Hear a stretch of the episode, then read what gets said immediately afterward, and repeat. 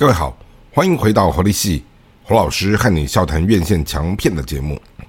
今天和大家聊的这部作品是在二零二三年的十二月中旬，哈，台湾的院线档期上映的一部非常惊心动魄、非常好看的一个。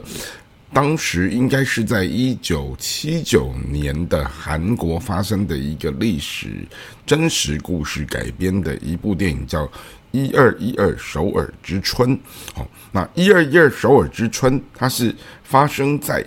一九七九年的十二月十二号，哈的汉城首尔。好，当天呢是一个那个时候那个国家的一场政变。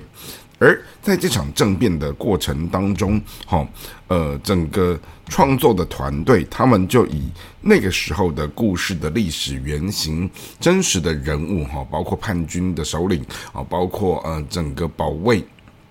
国家的另外一边的一个将官，好，以及整个背后参与这件事情所有的班底，好，他们都有一个确实的一个历史人物的对照，然后再做一个。呃，整个戏剧的人物设定的修饰跟呃润色改造，而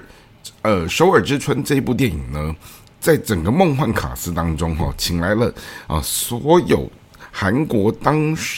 前好现况许多非常优秀的好演员，好包括整个幕前幕后的这些好手都齐聚一堂，好那不要。多说什么？就光看两个青龙影帝，哦，黄正敏跟郑宇盛在这边飙戏的过程当中，就太值回票价了。好，那特别讲到黄正敏跟郑宇盛这两位影帝，好，两个年纪差不多，好，然后在整个事业成就都相当非凡的此刻，好，他们在剧中。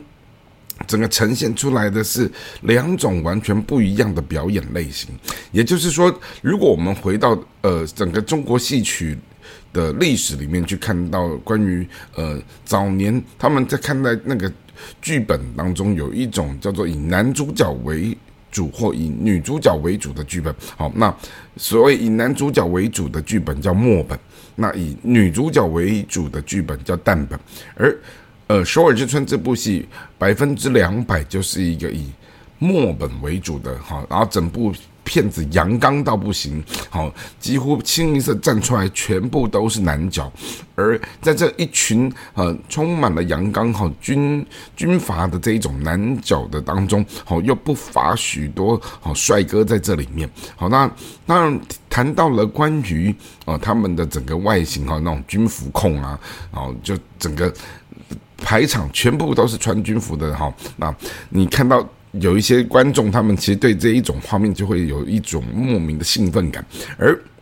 讲到造型呢，黄正敏在这出戏他挑战了一个秃头的这样的一个装扮，而这样的一个装扮呢，光在一开始的时候哈，他那个上妆就要上四个小时，哦，相当的辛苦。但黄正敏也相当的敬业，就逢开拍的时候，他一定是提早开始工作哈，然后就是为这样的一个特殊的化妆的造型，好去受这样的一个辛苦。不过呢，以他们两位青龙影帝在这里的表现哈。就是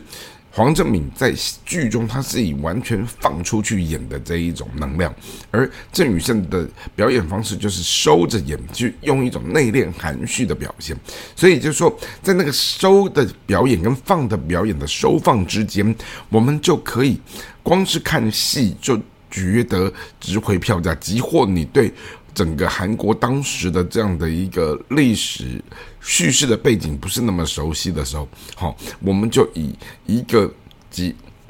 整个阵容当中排列出来的好演员，他们这样的一个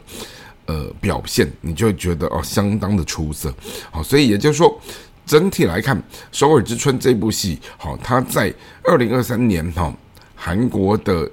电影票房，它是稳坐冠军的宝座，而在台湾它也有相当不错的一个票房的表现成绩。那渐渐的，我们在这些年当中，哦，台湾的院线电影你也看到了，韩国哦，他们整个在进入了全球化脉络的这样的一个文化电影帝国的版图当中，他们也占到了一个呃相当重要的一个地位啊。那尤其是你看到了这一些优秀的好演员、优秀的导演、优秀的作品，好，他陆陆续续的在整个世界的舞台崭露头角的时候，我想《首尔之春》这部电影，它相当于也就是在整个二零二三年、二零二四年的这样的一个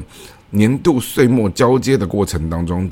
好，全球电影舞台上面，哦，他扮演了一个相当亮眼的一个表现。那也因此在今天的节目当中，好跟大家介绍这部作品。希望今天的介绍大家喜欢，我们下次再会。